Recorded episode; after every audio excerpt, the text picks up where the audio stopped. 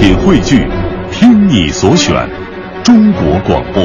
radio.dot.cn，。各大应用市场均可下载。一个最时尚的相声演员，一个最年轻的足球解说，一个最低调的民谣歌手，一档最犀利的文体评论。每天早晨，徐强为您带来《强言道》。今日文娱知多少？欢迎收听《强言道》。大家好，我是徐强。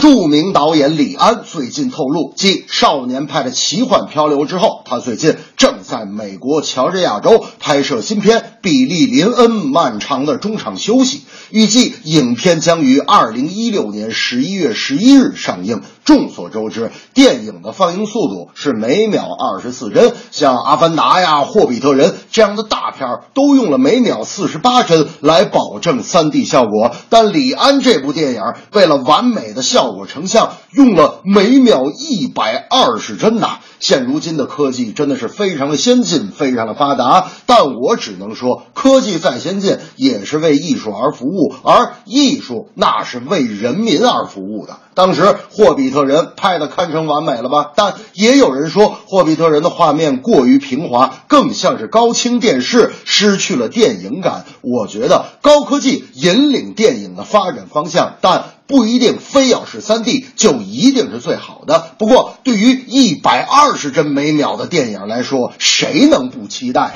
大明那天就说了：“哎呀，真是一个导演一个风格呀！你看人家李安上一部电影的名字叫《少年派的奇幻漂流》啊，这部名字更长，但是这个语法啊还是上一部的语法，叫。”比利·林恩漫长的中场休息，我看呢，第三部电影不如就拿我大明当个主人公拍部片子，名字我都想好了。我说大明，这要是拿你拍片子，起个什么名字？他们说那名字就叫大明想减肥又瘦不下去的痛苦生活吧。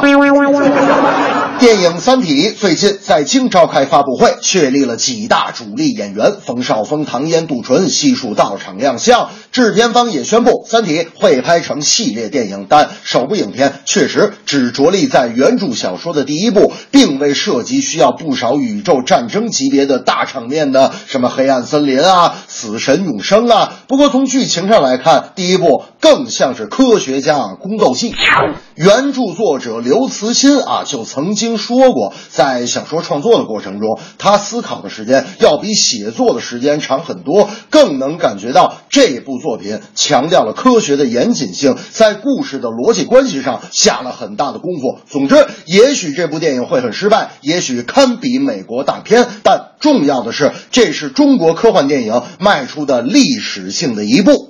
大明那天就说了：“哎呀，我就告诉你，强子，你这说话就不负责。”我说：“我怎么不负责了？”大明，大明说：“哎呀，谁告诉你《三体》是中国科幻电影历史性的一步啊？我告诉你，以前中国科幻电影拍过，而且特别好看。我上小学的时候就看过一部科幻电影啊，中国拍的，百看不厌。”我说：“电影叫啥名字？”大明说：“霹雳贝贝。”这正是李安新片标准高，为求效果把钱烧。三体万事已具备，科幻看点真不少。